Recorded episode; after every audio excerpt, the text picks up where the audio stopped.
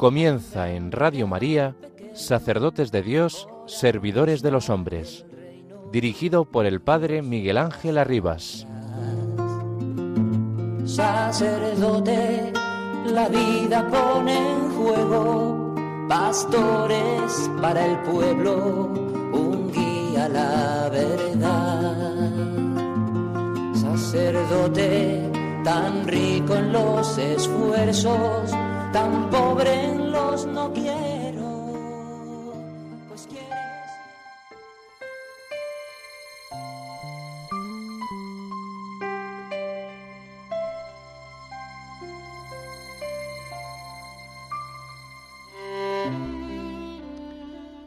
Toda Judea y Jerusalén acudía para bautizarse, pero hay algo nuevo.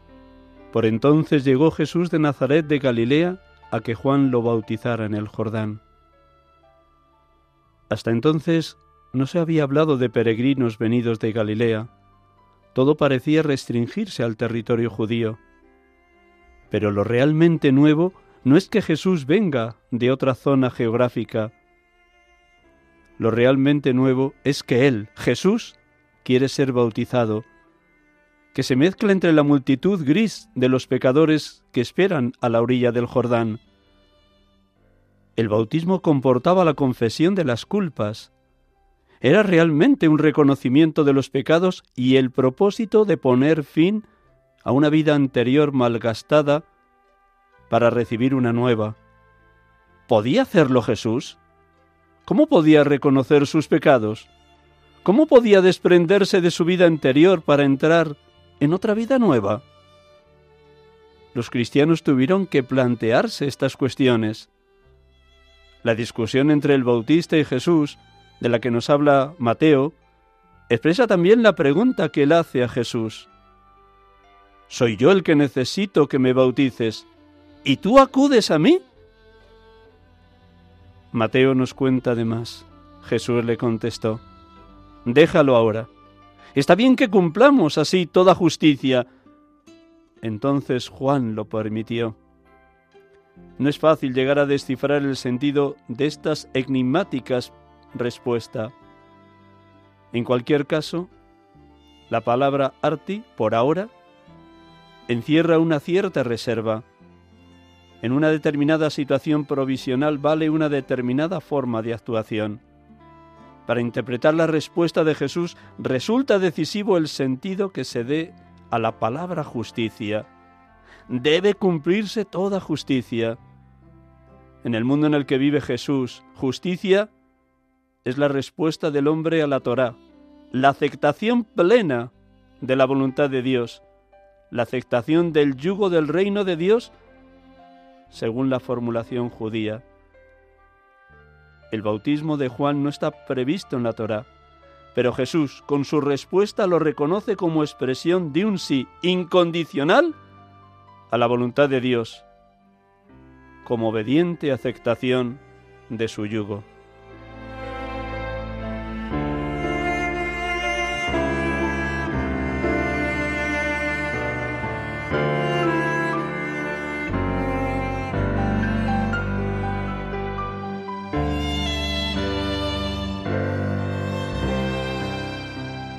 Del libro Jesús de Nazaret de Benedicto XVI, Joseph Ratzinger. Buenas tardes, hermanos y amigos de Radio María. Estamos aquí en directo desde los estudios centrales de esta radio, la Radio de la Virgen, en el programa habitual de las seis de la tarde de los domingos. Sacerdotes de Dios, servidores de los hombres, prestándoles un domingo más este servicio humilde, gratuito, de acompañarles para que en todos ustedes, queridos oyentes, se despierte con mucha más viveza la oración por los sacerdotes, la oración por la santidad de seminaristas, diáconos, sacerdotes, tanto del clero regular como del clero secular. Gracias por su acompañamiento, por su arropamiento orante, para que todos en la Iglesia nos ayudemos, nos apoyemos unos a otros, como reza ininterrumpidamente Jesús con la oración sacerdotal desde aquel primer jueves santo de la historia. Padre, que todos sean uno como tú y yo somos uno, para que el mundo crea. Nos acompaña en esta tarde un diácono de la Archidiócesis de Madrid que saludo, aunque luego le presentaré con más detalle. Buenas tardes, Miguel. Buenas tardes. Pues Miguel Moreno, diácono que está ahora mismo en la parroquia Nuestra Señora de la Peña, en, el barrio de Vallecas, nos contará su experiencia diaconal y sus años de seminarista y su itinerario en el discernimiento vocacional. Pues de verdad que gracias. Vamos a hacer un instante de silencio con esta música que Javier, atento siempre a los mandos de la radio, nos va a colocar y luego Miguel va a proclamar el Evangelio del día de hoy. Como bien habrán celebrado ustedes esta mañana o ayer por la tarde, en este 8 de enero 2023 estamos celebrando la fiesta del bautismo del Señor, que es el final del ciclo de Navidad y Epifanía, y a la vez es la puerta de entrada en el tiempo ordinario, que en una primera fase nos dura desde mañana lunes hasta el miércoles de ceniza, Dios mediante. Pues un momento de silencio para que todos tengamos hambre de la palabra, como nos dice Jesús en respuesta a la primera tentación del demonio en el desierto. No sólo de pan vive el hombre, sino de toda palabra que sale de la boca de Dios. Y queremos alimentarnos de la palabra que sale de la boca de Dios.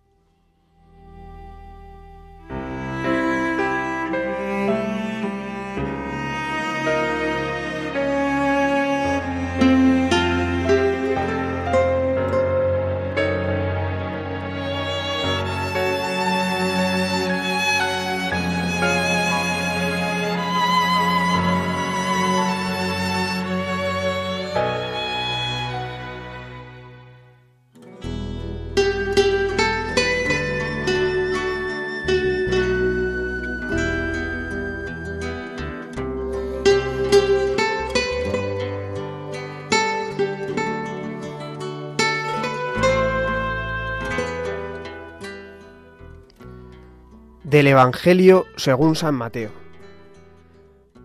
Vino Jesús desde Galilea al Jordán y se presentó a Juan para que lo bautizara.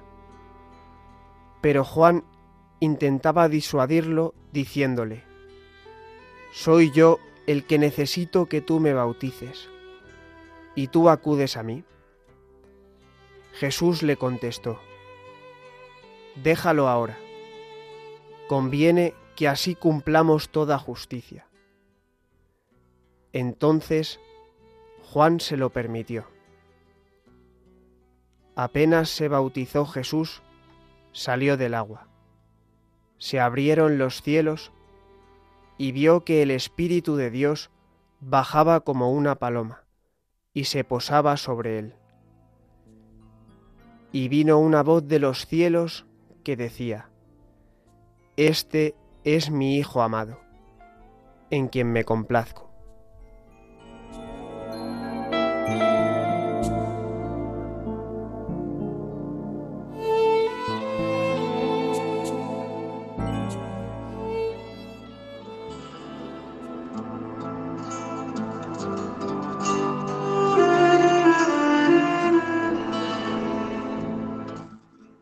Fiesta del bautismo del Señor. Mateo 3, 13, 17. 8 enero 2023. Bendito y alabado seas, Padre Dios, por esa palabra tan clara que pronunciaste cuando tu Hijo, Verbo eterno, estaba sumergido en el Jordán para ser bautizado por Juan. Este es mi Hijo amado, en quien me complazco. Gracias, Padre porque a través de este acontecimiento nos revelaste que tu unigénito, sin haber cometido pecado, se coloca en la fila de los pecadores para darnos ejemplo de humildad y para santificar con su presencia todas las aguas de la tierra. Gracias, Padre, porque en este primer episodio de la vida pública de tu amado nos muestras cuáles son los rasgos de esta teofanía del bautismo el descenso de Jesús desde Nazaret hasta el Jordán, la humildad de colocarse en la fila de los pecadores, la participación de su naturaleza divina en nuestra humanísima condición humana, la venida del Espíritu Santo sobre él en este acontecimiento del inicio de su misión salvífica. Bendito y alabado sea, Señor Jesús, Cristo sacramentado, porque en tu bautismo que estabas preparando durante tu vida oculta, nos enseñas cómo te sumergiste en las aguas, entrando así ya en lo que habría de ser tu muerte, para renacer una vida nueva, anticipo de tu resurrección. Sí, creemos que simbólicamente has muerto y resucitado en tu bautismo como preparación y anticipo de tu Pascua. Bendito seas unigénito del Padre, por estar siempre pendiente del camino de santidad de los que llamas. Concédenos entrar en tu corazón, amar como tú amabas, servir como tú servías, morir a nosotros mismos como tú te entregaste hasta la muerte y una muerte de cruz, ofrecer nuestra propia vida para la misión que te encomendaba el Padre, buscar en todo esa voluntad divina para que seamos continuadores de la tarea que el Altísimo te encargó. Bendito seas Espíritu Santo, porque bajaste sobre Jesús en su bautismo. Él ya estaba totalmente lleno de ti, pero esa presencia tuya en forma de paloma ratificó el deseo de Dios. Dios quiere que todos los hombres se salven y lleguen al conocimiento de la verdad. Ven, ven, ven Espíritu de amor, ayúdanos, ayúdanos a testimoniar quién es Jesús a tiempo y a destiempo. A dejarnos purificar por tu acción transformadora, a renovar nuestro propio bautismo para ser mucho más conscientes de ser morada de la Santísima Trinidad, para alcanzar la madurez en la fe y en la esperanza, para crecer en nuestra identidad de hijos de Dios y así vivir plenamente confiados en la bondad del Padre y en la fraternidad con los hermanos bendito y alabado seas, consolador buenísimo.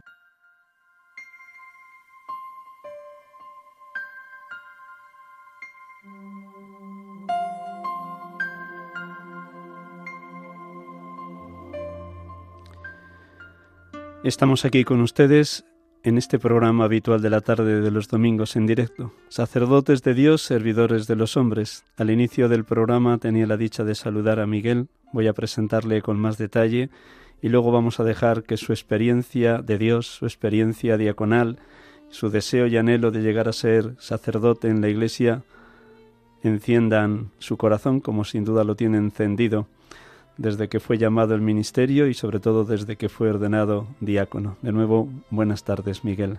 Muchas gracias. gracias a ti por acompañarnos aquí en el programa. Miguel Moreno Galiano tiene 24 años, nació el 1 de febrero de 1998 en Madrid. Es el mayor de cuatro hermanos, sus padres son médicos. Él estudió en un primer momento en el, en el Colegio Sagrado Corazón de la calle Ferraz, después en el Colegio Tajamar. Su parroquia de origen, muy cerquita de donde vive, es la parroquia de San Pío X y San Antonio. Y fue ordenado diácono el 18 de junio del 2022, apenas seis meses y unas semanas, ordenado por don Carlos Osoro, nuestro cardenal arzobispo de Madrid, junto con otros 14 diáconos, que si Dios quiere y todo va según la Madre Iglesia tenga previsto, se ordenarán de presbíteros el segundo sábado de mayo, me parece que es así, ¿no? El día 6 de mayo, primer sábado de mayo, serán ordenados presbíteros para la iglesia que peregrina en Madrid. Actualmente, como dije al inicio, está destinado en la parroquia Nuestra Señora de la Peña y San Felipe Neri, del barrio de Vallecas, del puente de Vallecas, para ser todavía más precisos. Y vamos a empezar por ahí. ¿Cómo acogiste el destino de la parroquia Nuestra Señora de la Peña? ¿Cómo estás viviendo estos seis meses casi y medio de diaconado? ¿Qué anida en tu corazón? ¿Qué momento humano y espiritual atraviesas, querido Miguel? ¿Qué quieres compartir con nuestros oyentes de Radio María? Pues para responder a, tu pregunta, bueno, acogí el destino con mucha alegría. Con mucha alegría porque Bueno, primero porque es donde, donde Dios pues quiere que esté, pero, pero también con mucha alegría porque eh, justo pues el, eh, los años anteriores había podido tener contacto con, con la parroquia de la Peña sin yo buscarlo por, por medio de las esclavas carmelitas de la Sagrada Familia que estaban también en, en la parroquia de, de, la Asunción de Pozuelo donde estaba yo destinado. Y, entonces bueno pues ese verano en el campamento conocí a, a gente de la Peña conocí eh, pues a eh, un poco la vida de la parroquia y además pues pues algún seminarista de mi curso estaba allí y entonces cuando el rector pues diciendo los destinos después de, de una misa dice Miguel vas a ir a Nuestra Señora de la Peña. Yo pues me llené de más alegría todavía porque, pues eso, porque era un, una parroquia conocida y porque Vallecas, bueno, a pesar de la fama que, que tiene, eh, que, que, no es verdad, ¿no? Pues es un barrio para mí muy querido porque estudié en el Colegio Tajamar, que está, que está a 10 minutos de la parroquia. Estuve los dos primeros años del seminario en la parroquia de la Misericordia, que está también muy cerquita. Entonces, nada, era como volver a casa. Y, estoy muy contento allí, la verdad. ¿Qué, ¿Cómo fuiste acogido por los hermanos presbíteros, el párroco Jesús Pinto, por el, el, el sacerdote que ya es sacerdote Pepe Orot? ¿Cómo fuiste recibido? ¿Cómo has vivido estos meses la fraternidad sacerdotal que compartís, que intentáis caminar juntos? Pues formamos un equipo, eh, bueno, sacerdotal, si me cuentas así como medias, pues, pues, pues muy, yo creo que muy bueno y luego muy curioso, porque, bueno, eh, Jesús lleva muchos años en la parroquia, desde le mandaron de seminarista como a mí, y, y el padre Pepe, pues lleva, llegamos a la vez casi, lo que pasa que él llegó de sacerdote y yo de seminarista del último curso, pero hemos sido compañeros de seminario pues por lo menos tres años, yo creo que cuatro. Y, y, bueno, yo nunca pensé que iba a estar con, bueno, con ellos en la parroquia. Pero pues no, nos coordinamos muy bien, somos muy diferentes, pero también eso es una riqueza, ¿no? Porque, bueno, así nos permite, pues, cada uno siendo como somos, llegar a diferentes personas o, o pues afrontar pues diferentes realidades. Y yo, yo estoy muy contento y aprendiendo mucho, ¿no? De la experiencia de Jesús también que lleva desde el 2010 me parece que es ordenado sacerdote y, y, bueno, pues es un párroco ahí en toda regla, ¿no? Y también pues pues de la, la, experiencia del padre Pepe que lleva menos de sacerdote pero pero también tiene unos años, ¿no? Se ordenó más mayor y bueno, tiene pues un, un recorrido pues por el mundo muy grande, ¿no? Y, y también un, eh, una cercanía, una sensibilidad muy especial por, por, los pobres, por los que, no sé, por aquellos de los que nadie se acuerda, ¿no? Y, y yo también de eso aprendo. En los años de seminario has oído muchas veces la necesidad de que los sacerdotes vivamos la unidad de vida.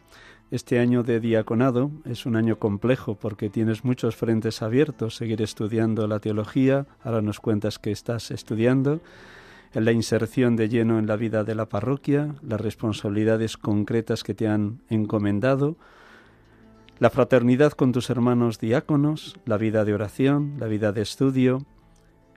Cuéntanos cómo Dios te va concediendo esa unidad de vida, cuál es la pelea que tienes contigo mismo y con las distintas encomiendas que la Iglesia te ha pedido que lleves adelante.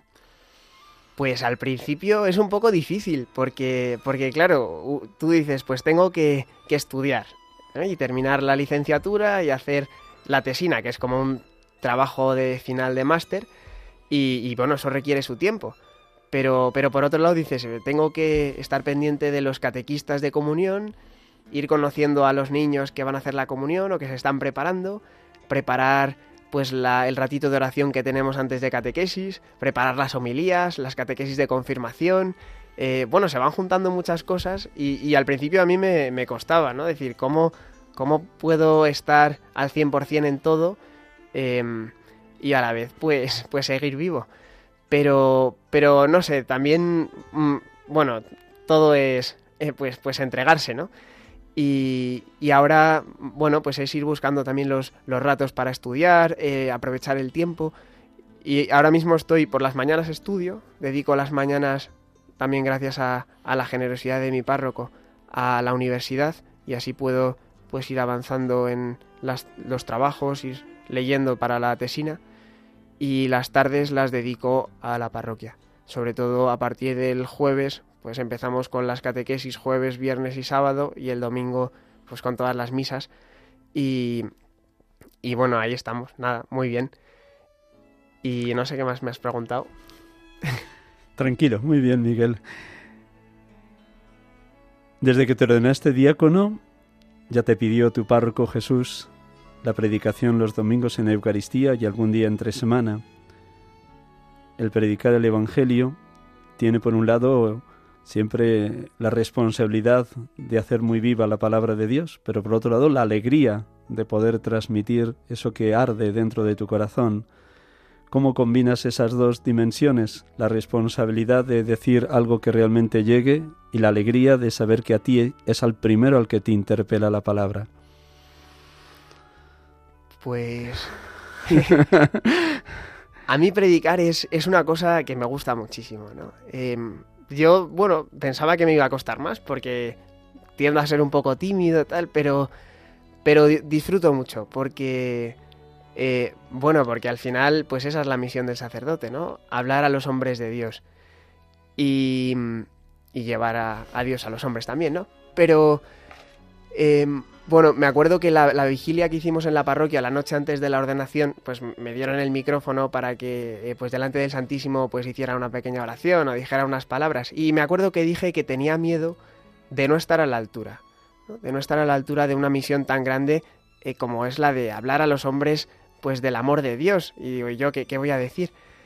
Y sin embargo, pues, pues vivo lo que, lo que has dicho en la pregunta, ¿no? Como pues al final es hablar de lo que, de lo que yo voy viviendo, ¿no? del amor de Dios que, yo he podido conocer y que voy conociendo cada vez más y decírselo a los, a, bueno, a los hombres, a la gente de la parroquia de una manera muy sencilla, pero, pero para, bueno, pues para ayudar a que, a que sean conscientes de que somos hijos de Dios, ¿no? En el día a día, en medio de, pues de las diferentes realidades de cada uno del barrio, entonces yo no, lo veo como una oposición, ¿no? El hablar de lo que hay dentro de mí y, hacer llegar a Dios a la gente, sino como, como pues parte de lo mismo, ¿no? De, no sé, yo disfruto mucho. No sé si a la gente le gusta tanto escucharme como a mí hablar, pero, pero disfruto mucho.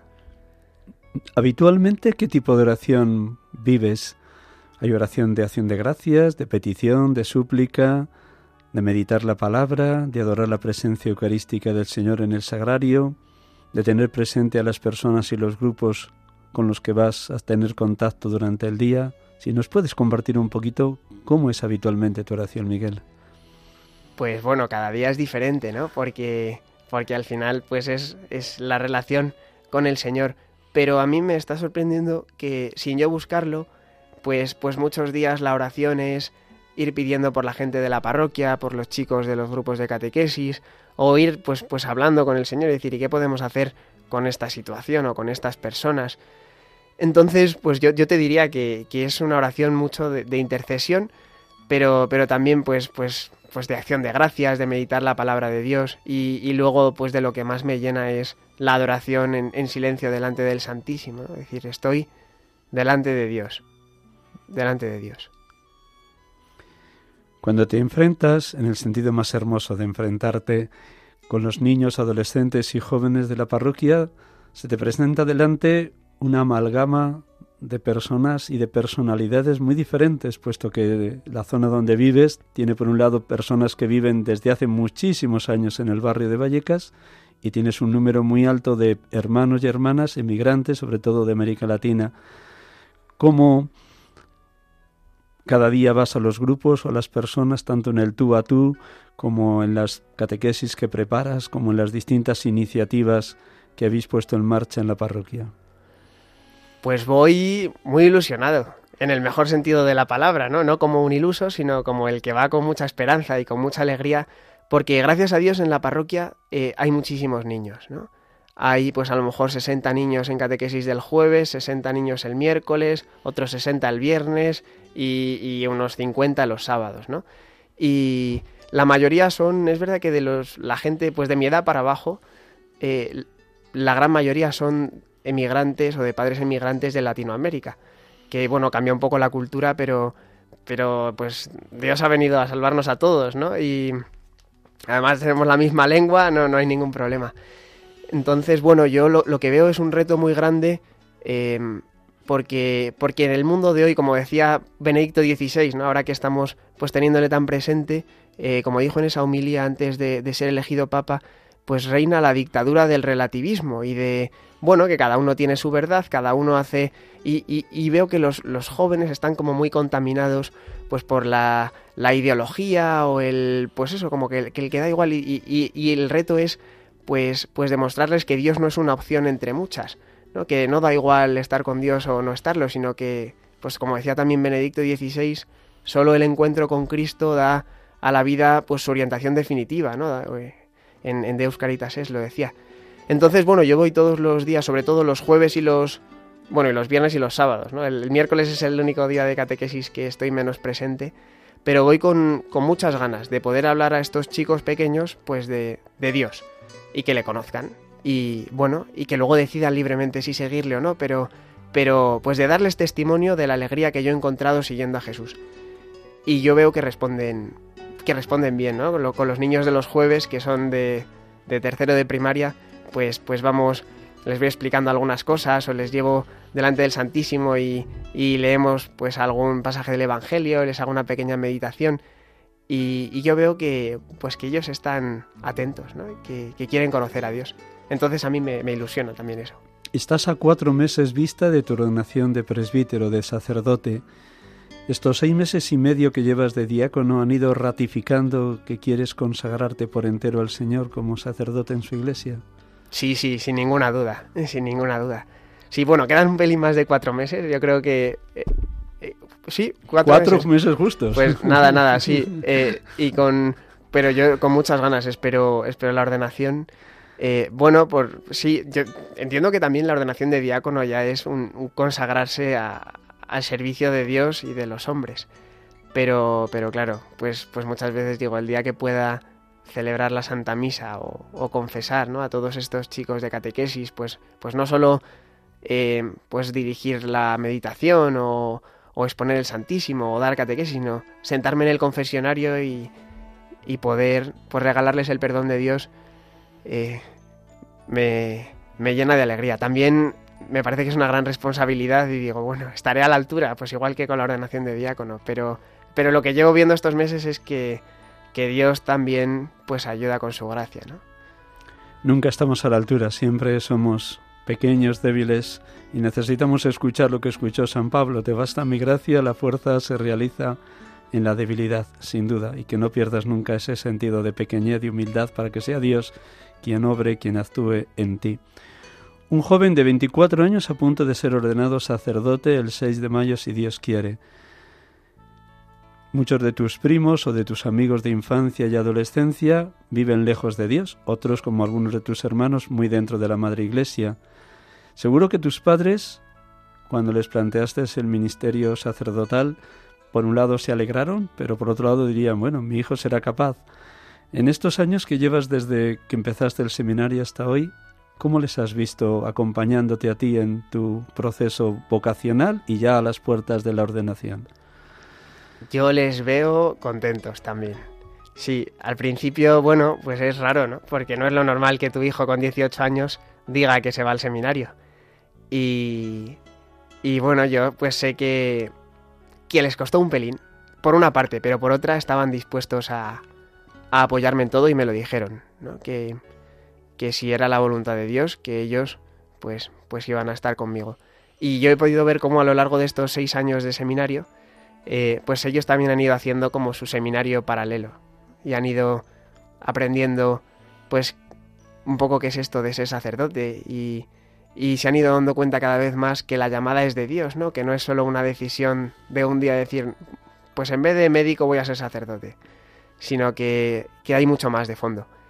Y también ellos han ido pues descubriendo, como yo, como yo que también he ido descubriendo lo más, la alegría del Evangelio, la riqueza de la Iglesia, em, que la Iglesia es una familia, que la Iglesia está viva, eh, no lo sé, han ido haciendo también su camino y ahora yo les veo pues eso, con la, con la perspectiva de todos estos años, muy contentos. Hoy han venido a, misa a la parroquia porque, bueno, que me tocaba predicar a las doce y media y les había pedido si me podían venir a buscar y dicen, ah, pues hombre, vamos a misa también allí.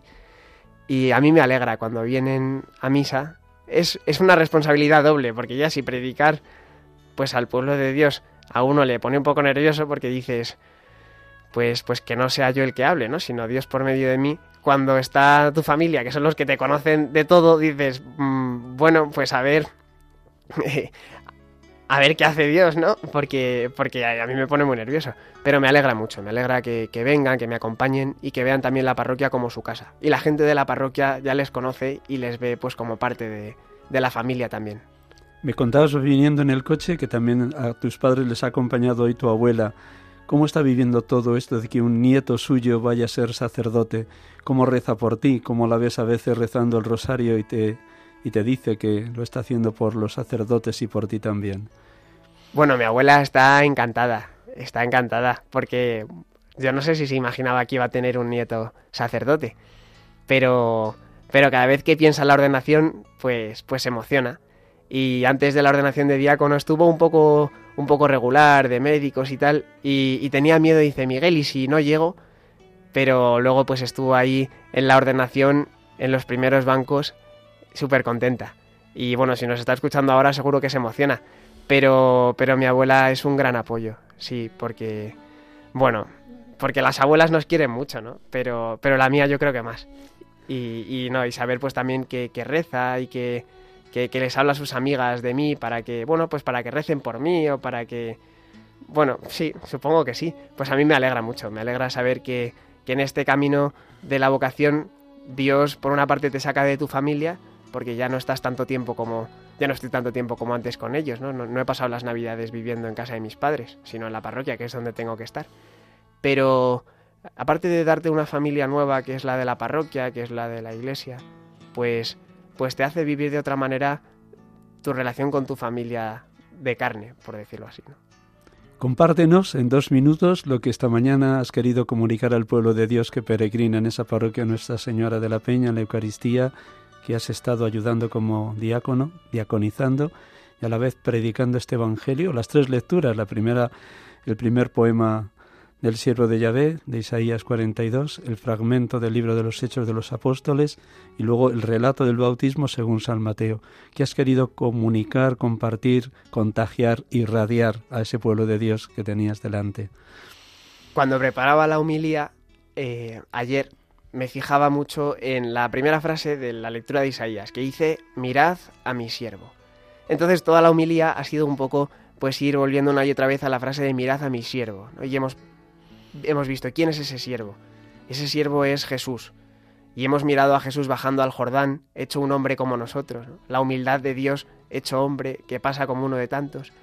Hemos mirado pues a ese siervo que, es obediente, ¿no? Y que, y que, y que se, se entrega a la muerte para, para darnos su espíritu, ¿no? Esa carne que recibe el espíritu.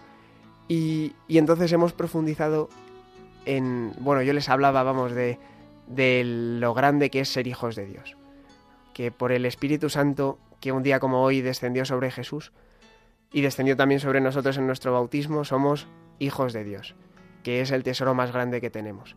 Y que entonces da igual que, eh, que uno diga, no, yo es que tengo más fe, yo tengo menos, yo hace mucho que no voy a la iglesia o que no me confieso, o yo es que, que no hay excusas, ¿no? Porque la caña cascada no la quebrará, el pábilo vacilante no lo apagará y Dios no hace acepción de personas, decía también San Pablo. Entonces no hay excusa. También les decía, porque en mi parroquia, eh, bueno, pues hay, hay mucha gente, a mí me da pena, pero pues, también es un reto, que no que a lo mejor no están casados o que no están confirmados. Y digo, mira, Jesús se bautizó con 30 años, por otros motivos, pero con 30 años. Que nunca es tarde, ¿no?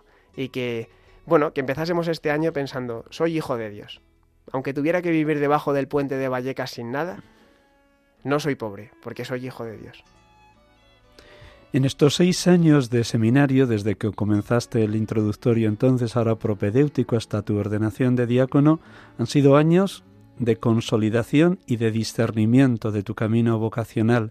Como en todo camino, ha habido momentos de luces, de alegrías, de gozos, de consolidación, y ha habido momentos de lucha, de oscuridad.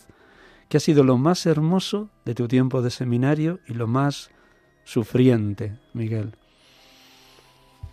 Pues lo más hermoso, lo más hermoso han sido pues tantos ratos delante del sagrario por las mañanas en la capilla, diciéndole un día tras otro al Señor, aquí estoy, ¿no? Y ver cómo eso me llenaba de alegría. Luego ha habido momentos concretos, hermosos, ¿no? Pues el día que, que me dieron la admisión a órdenes fue un día muy bonito porque digo, la iglesia reconoce lo que, lo que yo intuía y es que Dios me llama. Y entonces fue un día en el que vi como todo lo que llevaba preparando cuatro años pues se materializaba ¿no? y se hacía como muy concreto. Es decir, pues de ahora en adelante tu vida va más enfocada todavía al sacerdocio. Pero en general todo el seminario podríamos decir que, es un, tiempo de gracia. Aunque también tiene su cruz, ¿no? Como dices, pues ha habido momentos más duros. Bueno, quizá de lo más duro, de lo más duro, pues cuando, cuando a alguno pues, pues te contraría, ¿no? Alguna cosa que quizá yo esperaba eh, pues que pasase de otra manera y te dice tu formador, no, pues espera un poco, no es el momento. Y dices, pero ¿cómo que no es el momento? O, o pues alguna vez que, bueno, pues que a uno le pueden entrar pues, pues las dudas de o, si yo seré capaz o por otra parte de si me verán capaz pues los formadores, ¿no? Que también tienen un papel muy importante en el discernimiento de la vocación. Y, y entonces cuando quizá pues, pues pierdes un poco de vista que la llamada es de Dios, te pueden entrar los nervios y decir, ¿y qué va a ser de mí? Pero, pero también son momentos de, mucho crecimiento, ¿no? De decir, pues otra vez al Señor, aquí estoy para lo que quieras. San Juan Pablo II, en la Nuevo Milenio Neunte, nos dejó como primer reto de la Iglesia para el siglo XXI que la Iglesia sea casa y escuela de comunión y para ello nos invitaba a vivir la espiritualidad de comunión. En el seminario se intenta que viváis como verdadera fraternidad cada uno de los cursos, los que luego os vais a ordenar juntos de diáconos y de presbíteros. ¿Qué ha sido lo más hermoso de ese tú a tú, de hermano a hermano con los compañeros de curso? qué retos tenéis por delante como curso, cómo fomentar más la fraternidad sacerdotal, que es un gran reto en todos los presbiterios diocesanos. En mi curso tenemos la suerte de que no solo somos eh, pues de, Madrid, ¿no? de la diócesis de Madrid, sino que hay dos seminaristas, uno es diácono y el otro se ordenará si Dios quiere este año, que son de la diócesis de Guadalajara, que han venido a estudiar con nosotros y forman parte de, del curso. Entonces eso es un reto añadido porque pues es seguir manteniendo la, pues la familiaridad eh, a pesar de estar en, ciudades diferentes. Pero de las cosas más bonitas es poder encontrar pues alguien con el que pues abrir tu corazón, por decirlo así, ¿no? de, pues, pues en los momentos estos más duros, pues en el seminario poder llamar a la puerta de otro y contarle pues lo que te ha pasado y, y ya está, y saber que no lo llevas tú solo. O ahora en las parroquias, pues pues, pues llamar a los del curso y que te van contando sus experiencias en la parroquia o pues los fracasos o las alegrías, tener con quien compartirlas, ¿no? Tener como una familia, si la parroquia donde estoy es mi familia, también pues mi, mi curso de ordenación también podría decir que es una familia especial, ¿no? Porque es con los que he vivido muchos años. Y intentamos vernos todos los meses una vez para cenar o para comer, aparte de luego vernos pues, pues cuando quedamos individualmente o en clase y el reto es pues seguir cuidando esto, ¿no? Que no sea ahora como nos hemos dejado ya de vivir del seminario, como nos como hemos salido del seminario de alguna manera, pues pues olvidarnos, seguir cada uno eh, por su cuenta. Entonces el reto es decir, no, no, pues seguimos juntos, ¿no? Que somos más fuertes juntos y, y somos muy diferentes. Y también así pues podemos aprender pues de, de los carismas de los otros o de las maneras de ser del otro. En el diácono, además de la predicación, que por fortuna para ti te está entusiasmando, porque te dejas interpelar por la palabra y querés llegar al corazón de los que tienes delante, a los cristianos y cristianas que asisten a las Eucaristías, está también esa misión evangelizadora con niños, adolescentes, jóvenes, pero también una misión importante del diácono es el servicio a los pobres y a los que más sufren, y allí en el, entorno de la parroquia, en las calles aledañas al templo, hay muchas realidades sociales difíciles. Decías también como el vicario parroquial Pepe Orot mm, tiene una sensibilidad especial. Desde que llegaste allí, a la parroquia Nuestra Señora de la Peña y San Felipe en Neri, ¿cómo ha ido creciendo esa sensibilidad por los que sufren, los que están solos, los que no tienen a nadie, los que llegan difícilmente a final de mes porque no tienen para pagar el alquiler de las viviendas? ¿Cómo ha crecido tu sensibilidad? Pues se ha hecho más concreta, ¿no? porque he puesto pues rostros concretos de gente que a lo mejor pues que no ha tenido vacaciones estas navidades, ¿no? porque trabaja en un restaurante y, y ha tenido a lo mejor dos días, pero no ninguno de los días de fiesta, o gente que tiene una casa pobrísima, pero te invitan a que les bendigas el Belén y luego te invitan a merendar en la casa, te cuentan pues la historia de la familia, del Belén.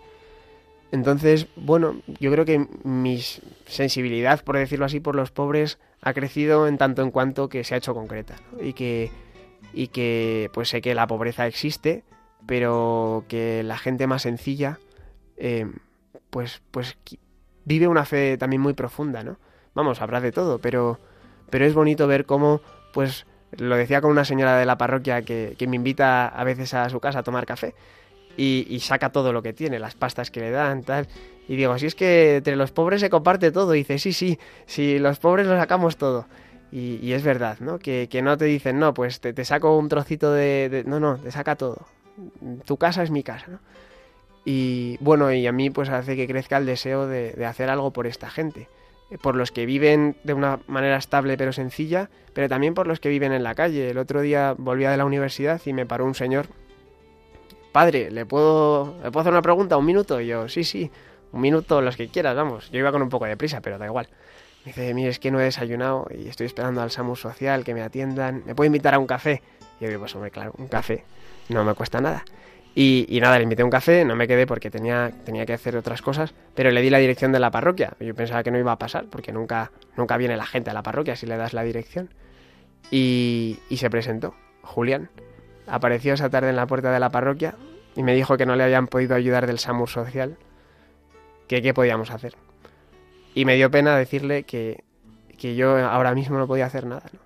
Digo, es que no sé qué puedo hacer. Vamos, le, indiqué un par de sitios, le dije pues, pues que, que, intentase alguna cosa y que si no, pues que, que, podía venir y, y, ver lo que hacíamos. Pero, pero también me dolió la impotencia de decir, es que pues me gustaría poderle dar una casa, poderle dar de comer o poderle ayudar a encontrar trabajo, pero bueno, también es otro reto.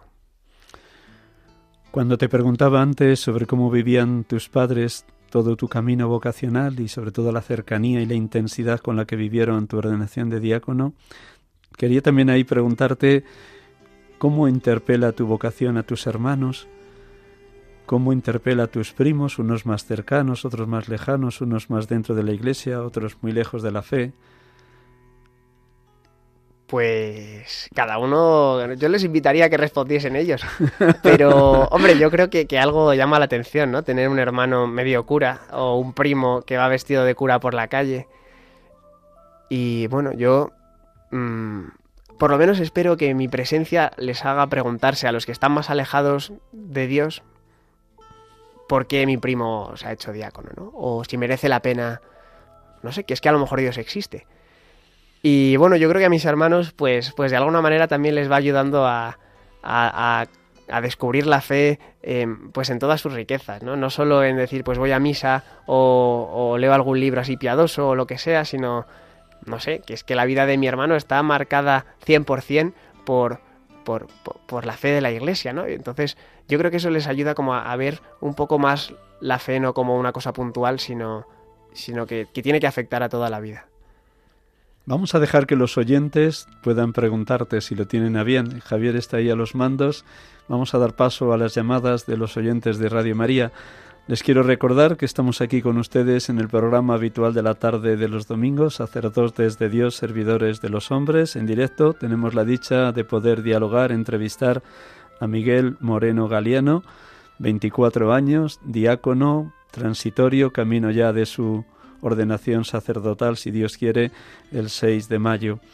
Y está compartiéndonos cómo está viviendo estos meses de diácono en la parroquia de Nuestra Señora de la Peña y San Felipe Neri, en el barrio del Puente de Vallecas.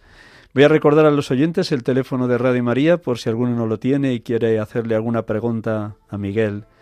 El teléfono en directo para que llamen desde ahora mismo es 91005 9419. Repito, 91005 9419.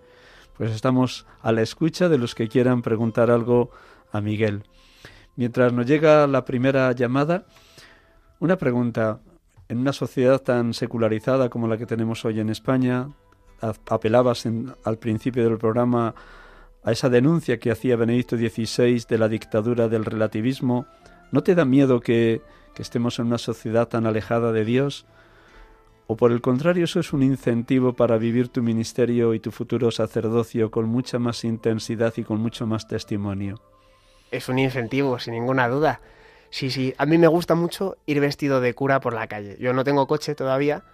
Eh, si alguien de los que nos oye me lo regala. No, no, no, pero eh, voy en metro, voy en metro y me gusta mucho ir en metro, porque así la gente me ve.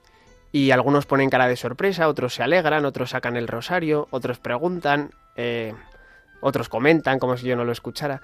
Y, digo, pues hay que dar testimonio, ¿no? Y, y, que la gente vea que Dios no ha desaparecido. Y, y entonces, bueno, yo lo veo eso, la sociedad que, no cree en Dios, como un reto, pero que me anima, que me anima a, pues a, seguir, ¿no? Y a ir con alegría. Hoy tenemos ya dos llamadas, esto va rápido hoy. Muy bien, gracias. buenas tardes. ¿Sí? Hola. Jaime, ¿desde dónde nos llamas, Jaime? Voy en, el coche, pero con las manos libres por el sur de Extremadura, por Llerena, precioso, provincia de Badajoz. Muy bien, ¿qué nos quieres compartir, Jaime? Gracias por tu llamada. Mira, yo escucho de vez en cuando Radio María, ¿vale? Entonces esta tarde he ido pasando emisoras del fútbol a todo hasta que me ha entretenido de tal manera la entrevista que ha vencido a cualquier otro programa de radio. Eh, e, es decir, el mensaje es tan bonito. Este, este chico o este, este hombre joven tiene tal capacidad de entusiasmar con sus palabras que mi mujer y yo no hemos podido cambiar de emisora escuchando vuestra conversación, ¿vale? Por tanto, lo que quería decirle es que siga en ese camino porque tiene la luz en la palabra, es una cosa prodigiosa. Y que da gusto escuchar en estos tiempos oscuros eh, cómo la luz se puede difundir a través de una emisora de radio mientras vamos en el coche. Ese era el mensaje que quería transmitir porque es que nos ha sorprendido absolutamente. Gracias, gracias, gracias, gloria a Dios, Jaime, por este futuro sacerdote que realmente habla con el fuego del Espíritu en su corazón. Gracias. Vamos a dar paso, luego va a responder a todos eh, nuestro querido Miguel. El padre Sebastián desde Valladolid. Buenas tardes, padre Sebastián. Hola, buenas tardes. Pues ahora mismo estoy en el Alto del León, que voy hacia Ciudad Real a ver a mis padres y estaba escuchando la entrevista y me ha tocado el corazón porque me ha vuelto a ilusionar.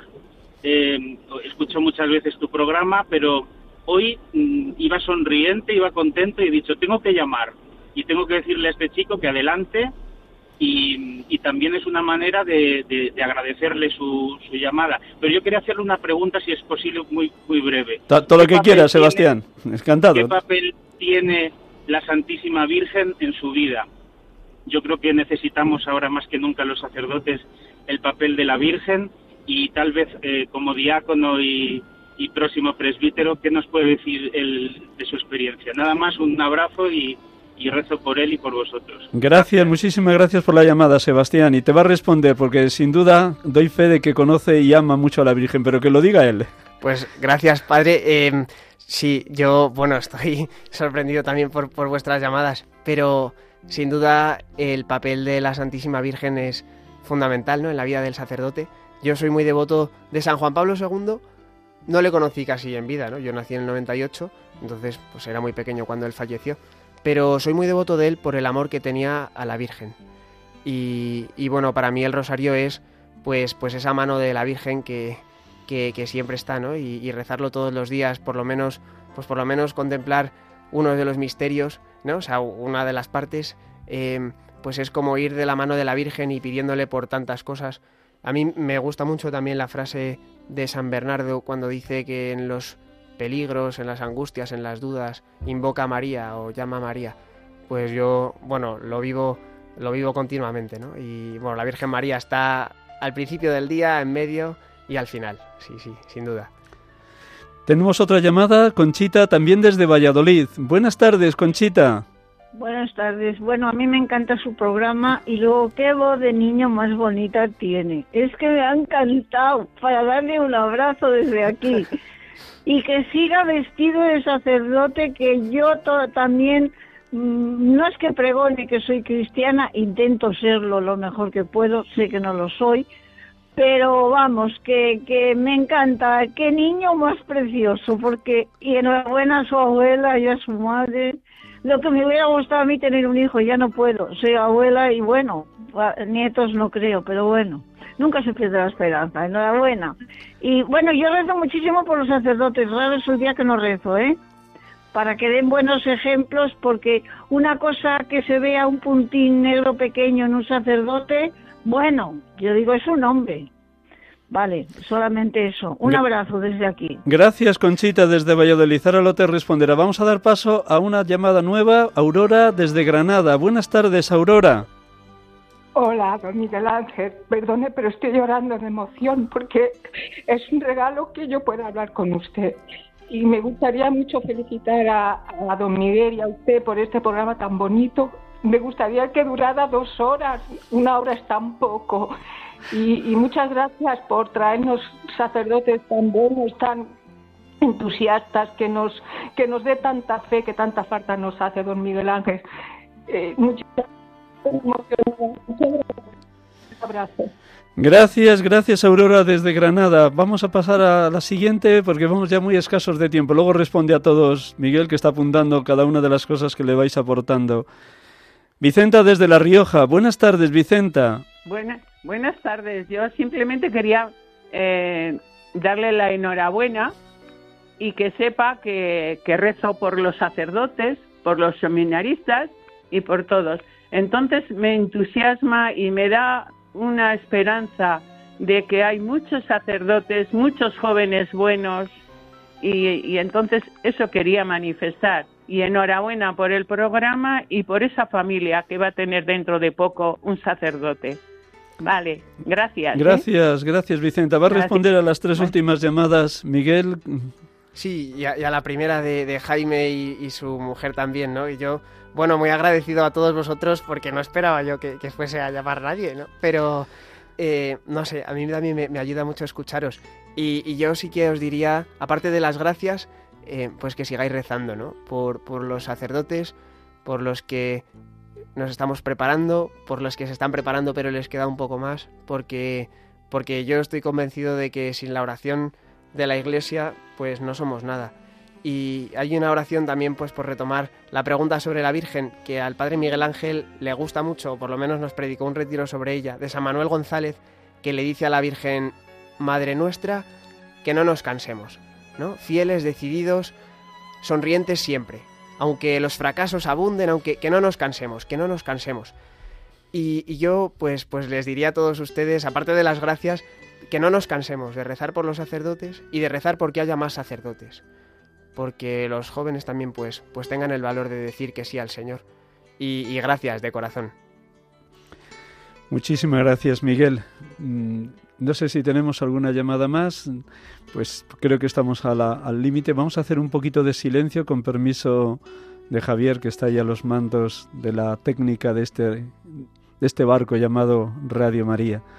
Y con esta oración conclusiva vamos a terminar el programa. Nos la va a leer Miguel, que sin duda sabe pedir mucho por la santidad de los sacerdotes. Una oración del Papa Pío XII que nos invitan a rezar con frecuencia las oblatas de Cristo sacerdote, que como ustedes saben, noche y día, ininterrumpidamente, siempre hay una delante del sagrario orando por la santidad de los sacerdotes, como quería su fundador, don José María García La Higuera, venerable ya. Un instante con esta música que nos ayude a recogernos y a todos los oyentes estar en sintonía unos con otros, un mismo pensar y un mismo sentir en este deseo de la santidad sacerdotal.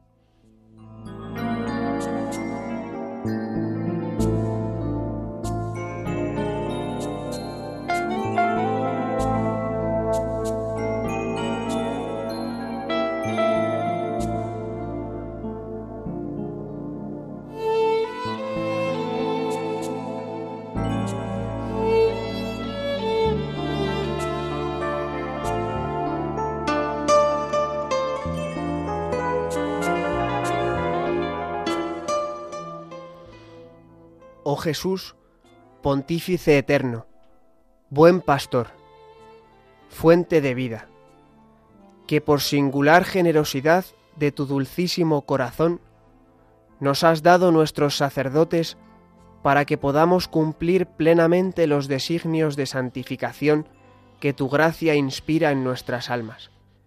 Te suplicamos, ven y ayúdalos con tu asistencia misericordiosa. Sé en ellos, oh Jesús, fe viva en sus obras, esperanza inquebrantable en las pruebas, caridad ardiente en sus propósitos. Que tu palabra, rayo de la eterna sabiduría, sea por la constante meditación el alimento diario de su vida interior.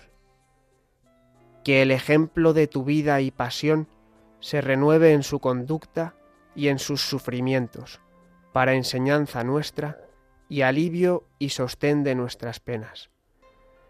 Concédeles, oh Señor, desprendimiento de todo interés terreno, y que sólo busquen tu mayor gloria.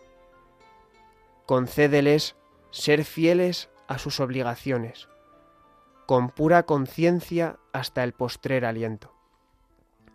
Y cuando con la muerte del cuerpo entreguen en tus manos la tarea bien cumplida, dales, Jesús, tú que fuiste su maestro en la tierra, la recompensa eterna, la corona de justicia en el esplendor de los santos. Amén.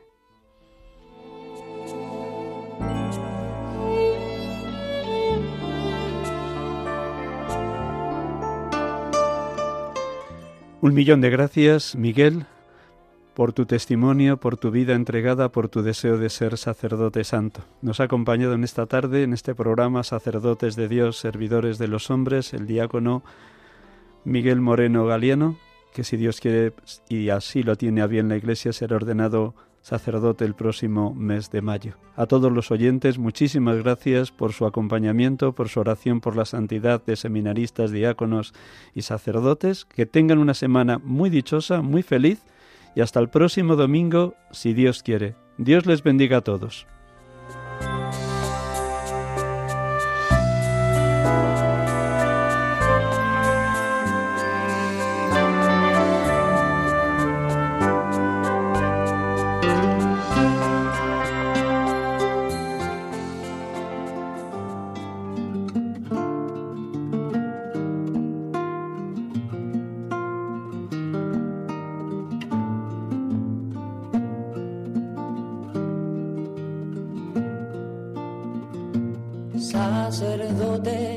Acaban de escuchar el programa Sacerdotes de Dios, Servidores de los Hombres, dirigido por el Padre Miguel Ángel Arribas. Sacerdote, la vida pone en juego, pastores para el pueblo, un guía a la verdad. Sacerdote, tan rico en los esfuerzos, tan pobre en los no quiero, pues quiere siempre ahora